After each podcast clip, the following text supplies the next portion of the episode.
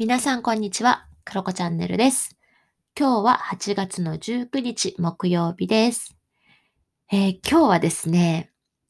私のポーチの中身とか、スキンケアとかヘアケアとか、私のこだわりのね、商品の選び方とかも含めて、ちょっとね、紹介してみようかなと思うんですけれども、皆さんは何かこだわりってありますか？例えばね、もうなんかこのブランドのものが好きですとか、もう絶対にこう崩れないメイクが好きとか、あと香り重視ですとか、なんかね、いろんなこだわりある方いらっしゃるかなと思います。まあ最近だね、パッケージとかも可愛いし、そういったところにこだわる方だとか、いるんじゃないかなと思います。で、私のこだわりっていうのは、まずね、地球に優しくしたいっていう話をね、ずっとしていると思うから、もうお気づきかと思うんですけど、私はね、そういうとこすごい気をつけてるんだけど、でも、やっぱメイクもして可愛くいたいなって思う自分がいるので、まあそういったところを重視して商品選びをしています。で、環境に優しいとか、地球に優しいとか、あと動物実験をしてないとか、オーガニックとか、すごくよく聞くと思うんですよね、最近。で、こっちのカナダでも、もうかなりね、そういった商品だったりとかはね、たくさんあるんですね。多分日本より全然探しやすいです。あの、普通のスーパー、なんていうの？日本でいう本当にその辺のスーパーみたいなところ、松清とかそういった、そういったところで全然動物実験してないものとか、オーガニックのものとかもね、普通に買いやすくなってきている感じです。で、じゃあどんなもの実際に選んでるの？とか使ってるの？とかね、そういった話とかをね、してみようかと思いますが、今日はね、私のポーチを本当にこの今手元に持ってきているので、それを見ながらね、お話ししようと思います。はい、ということで、第71回クロコチャンネルスタートです。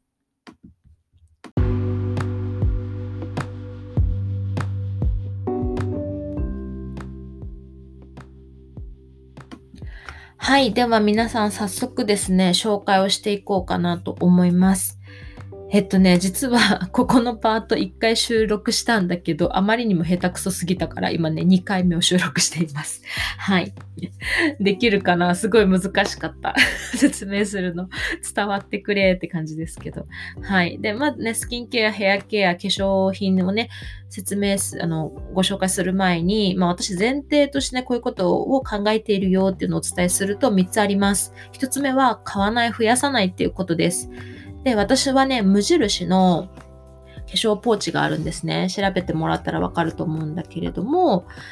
そう、手のひら2つ分ぐらいかな。うん。のサイズのね、ちょっと大きめちゃ、といえば大きめなのかな。でもね、無印の中では中くらいサイズなんですけど、そちらの中くらいサイズのものに入るだけの化粧品は持って OK っていう風にしてます。で、それを超えた分は、あの、処理をするっていう風にしてます。もしくは買わないっていう選択をするようにしています。で、私たち買わないけど、たまにプレゼントでもらったりすることもあると思うんですよね。あと試供品もらったとか。でも使わないものってあるから、そういった時はね、どんどんどんどんこう、処理したり、それから使って減らすようにするっていう風にしてます。ただね、このポーチ1個分は私も持って OK っていう風にね、しています。はい。まあ、これすると、すごくね、物も片付くし、増えないし、おすすめです。あとね、シャンプーとかも、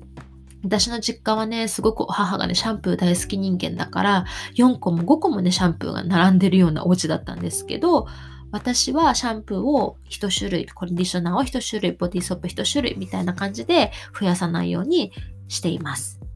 はい。ということで、買わない、増やさない。で、2つ目はリピートです。リピートは、私の場合は基本的になんかその流行りとかそういったものを追わないようにしています。で、自分の本当に好きなものとか、お気に入りとか、あと似合うものとかを見つけたら、それをなるべくリピートするようにしています。で、これはね、本当ね、環境とかのためとか、あと物が増えないとかのためだけじゃなくって、結構ね、時短にもなるんですよ。なんかね、悩まなくていいから、すごくいいなっていうふうに思います。なので、なるべくね、リピートをするようにしています。で、3つ目。3つ目は、自分も地球も守るけど、ちゃんと楽しむっていうことです。なんかね、どうしてもこういうふうに地球にいいものとか、こう動物愛護とか考えるとね、なんか何もできなくなっちゃったりする人っていると思うんだけど、私はもうそのミニマムっていうものをまずは自分で決めておいて、その中でちゃんと楽しむっていうふうに決めています。はい。というのが前提です。を踏まえて、じゃあご紹介しようかなと思います。で、まずはね、スキンケア。スキンケアはですね、私すごくシンプルで、まずは、えっ、ー、と、化粧落としない、メイク落とし何使ってるかというと、あの、拭き取り化粧水を使ってるんですね。で、拭き取り化粧水使うときに、あの、なん、なんて言うんだろうね。これね、さっきも私出てこなくて、今もわかんないんですよ。で、なんで調べたらいいかわからないんだけど、パフっていう、パフっていうのかな？なんかこう、何？ガーゼみたいなので拭き取るじゃないですか。そう。それをね、私は、あの、使い捨て、ゴミにならないように、何回もね、洗って使える布みたいなものを買って使ってます。私はね、Amazon で買ったのもあるし、オーガニックのなんかそういったプロダクトが売ってるようなお店に行って買ったのもあるから、合計20枚ぐらい持ってるんだけど、これをね、選択して繰り返しね、使うようにしています。そう。で、なんか、こう、タオルとかでね、毎回拭くっていうのもあれだから、このちっちゃなね、このパフがね、あの、毎回毎回洗顔の時に綺麗なもので顔を拭けるっていうのも、ニキビ防止とかにもなるから、すごくよくって、これを使うようにしています。はい。なんかこれね、ゴミいらないね、これで。で、えー、っと、化粧水と、えー、っと、保湿クリームはラッシュのものを使ってます。みんな、みんな大好きラッシュ。で、ラッシュって言うとバスボムってイメージがあると思うんですけど、私ね、バスボムはね、買わないんですよ。あの、私ね、匂いが強いものがあまり好きではないというか、うん、あまり使わないので、で、何使ってるかというと、こういう化粧水とか保湿のものっていうのを使うようにしています。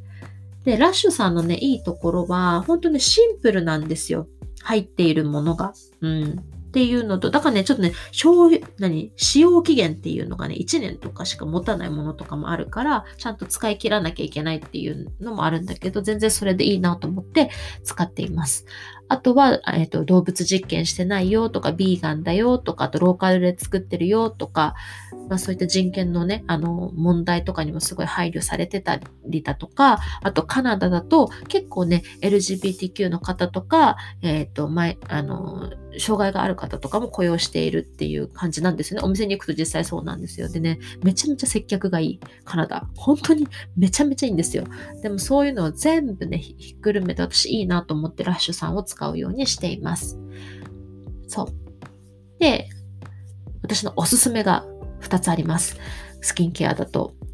1つ目は化粧水ティートリーウォーターっていう商品です。これはね、ティートリーオイルが入っていたり、グレープフルーツの、グレープフルーツのエキスが入ってたりするんだけれども、すごいシンプルで、気持ちがいいんですよね。で、ニキビ防止とかのために私は買ったんだけど、これめっちゃいいから、あの、日焼けした時とかにシュッシュッシュッシュってして、背中とか、なんかそういったところに、お尻とか足とかにも全身に使えるし、なんか、私仕事中とかに顔が乾燥してる時とか、このティートリーウォーターをプシュプシュプシュってやったりとかして、リフレッシュもできるから、すごいいいなと思って、これをね、もうね、私は5本ぐらい、5、6本使ってるかな。なんかもう、いや、もっと使ってるな。すごいね、これをずっとリピしているので、一番大きなボトルで買うようにしています。多分ね、250ml で2500円ぐらいだったかな。でも、まあ全然持つから、それを使うようにしています。ということで、私はね、これ1本でね、ほんと乗り切っています。で、あとは保湿クリーム。保湿クリームは、名前はね、英語はセレスティアルっていう名前で、日本語名をね、調べたら楽園ってやつでした。これ多分、楽園っていうのでね、あーって思う人いると思うんですけど、アーモンドオイルとか入っている、ビタミン E とかがね、入っている保湿クリームになります。これ敏感肌用なんですよ。で、軽いテクスチャーだし、あんまり匂いも強くないから、ほんとね、どこでも使えるし、ほんとね、少量で伸びるっていうのがいいなと思って使っています。で、ちなみに、ラッシュさんの商品は、ちょっと今やってると思うんですけど、昔はね、昔はというか、いや、今でもやってんじゃないかな。この乳液の入ってるね、黒いケースがあるんですけどね、それをね、5個ぐらい集めてお店に持っていくと、フェイスマスクと交換してくれるんですよ。そう、すごいいいでしょ。だから、で買ったらだっていくらぐらいするんだ？ろう千何歩とかするあのマスクがねタダでもらえるんですよ。めっちゃいいですよ。だから私はね これをねひたすら集めてね交換しに行くっていうのをしていました。はい。そう。ねおすすめです。こういったのを使うようにしています。が私のスキンケアです。あと、まあ、あとリップクリームはラロッシュポゼの、まあ、フランスのね、ブランドですね。ラロッシュポゼの、えー、リップクリーム、匂いも何もしないね、シンプルなリップクリーム、これもずっとリピです。もう 5, 5本目ぐらいをずっとね、使って夜とか朝とか塗るようにしています。これが私のスキンケアです。で、あとはカナダはね、日差しが強くって焼けちゃったりする時があるから、そういった時にはビタミン C とかビタミン E とかのオイルをね、塗るようにしています。で、それでちょっとね、リカバーできるかなっていう感じですかね。そんな感じでございます。それ私の、はい、スキンケアでございました。では、ヘアケアです。ヘアケアもね、私は、えっと、コスメキッチンさんとかで売っているようなブランドをよく使ってるのかなと思います。で、えっ、と、ジョバンニさんっていうブランドのコンディショナーとかをね、使うように。あと、シャンプーもジョバンニさんかな。そう、使っています。で、ジョバンニさんもオーガニックのものだとか、あと動物実験をしていないとか、えっ、ー、と、なんかそういういう何ケミカルなものが少ないですよみたいな表記とかもあるのでそれを使うようにしているんだけれどとはいえ私実はコンディショナーは2週間に1回ぐらいかな。2週間に1回ぐらいしか使わないし、シャンプーも10日に1回、2週間に1回ぐらいしか実はしないんですよ。で、基本ユシャンで終わる人なので、1本のボトルを1年間かけて使うみたいなぐらい、それでも余るぐらいのね、感じで使っていたりします。まあ、カナダはね、すごく湿気がなくてドライなので、全然それでもね、過ごしていけるんですよねっていうのもあって、実はめっちゃね、はい、その辺は節約になっているし、ミニミニマムにね、暮らせているんじゃないかなというふうに思います。はい。そんな感じです。ほんとね、ヘアケアは何もしていない。はい。そんな感じでございます。じゃあ早速ねで、コスメなんですけど、コスメもですね、私ラッシュさんのものを使っています。あの、全部ね、説明するともちろん時間かかるから、これおすすめだよっていうのを紹介しますね。で、私が使ってるのは、ラッシュさんのね、ハイライトとブロンザーを使っています。まあ、ブロンザー兼チークみたいなやつなんだけど、これ何がいいかっていうとですね、私たちが使っている化粧品ってラメとか入ってるじゃないですか。で、そのラメって何かっていうとプラスチックなんですよ。で、私たちがこう、化粧をこう落としてそれが水道に流れていくとそのプラスチックを海に行って海に行って魚が食べてその魚を私たちが食べてみたいな感じでね影響があるんですよだからそういうのやめたいなと思っじゃなるべくね、そういったプラスチックが入ってない、ラメが入ってない商品にしようって思ってたんだけれども、でもなんかね、そういうキラキラしたものもつけたいなっていう欲もあったりした時に出会ったのが、このラッシュさんの製品だったりします。で、名前はね、フィーリングヤンガーっていうもの、フィーリングヤンガーの方がハイライトで、あとカリスマっていう名前のものがえっ、ー、と、ブロンザーとチークになるようなオレンジ色のものになります。でね、手のひらサイズのね、ちっちゃい瓶に入っているものなんですがすごい可愛いフォルムなんだけど、これをね、はい、買って使っています。めちゃめちゃいいですよ、潤うし。で、じゃあなんでこのラッシュさんのものって、そういったプラスチック使ってないのにキラキラしてんのとか気になるじゃないですか。でね、これは、えっ、ー、と、マイカっていう天然の成分を使っていたりします。でね、もともと天然のマイカっていうのを使ってたんですね。で、それがね、こうキラキラさせるんですよ。で、よかったんだけど、実はこのマイカを発掘するときに、採掘か、採掘するときに、すごいね、人権問題だとか、児童労働の問題が実は絡んでるっていうことが分かったんですね。ということで、2018年から、ラッシュさんは、えー、使わないようになったんです。天然のマイカっていうの。で、何を使ってるかというと、合成のマイカ。要は人工的なマイカっていうのを使うようになりました作るようになりました。で、これによって、まあ、そういった人権問題とかもクリアして、かつ環境に優しいものっていうのが作り上げられたので、それを使うようになりました。で、かつね、なんか天然より合成の方が肌を傷つけないらしいんですよ。っていうことで、そういったものをラッシュさん使ってます。なので、ラッシュの製品でキラキラしてると思うんだけど、実はそういった配慮がされて、だから普通のラメとは違うっていうところがあります。はい。ということで、まあ、こういったものを使ってます。あとはね、うーんと、コスメキッチンとかで買えるようなムーさんっていうブランドのものとかを使っています。これもムーさんもね、ちょ今しら、ちょっと材料をね、調べたら合成マイカを使われてましたね。私はね、あのー、ちょっとワインレッドみたいな色のアイシャドウをプレゼントでいただいたので、それを使っています。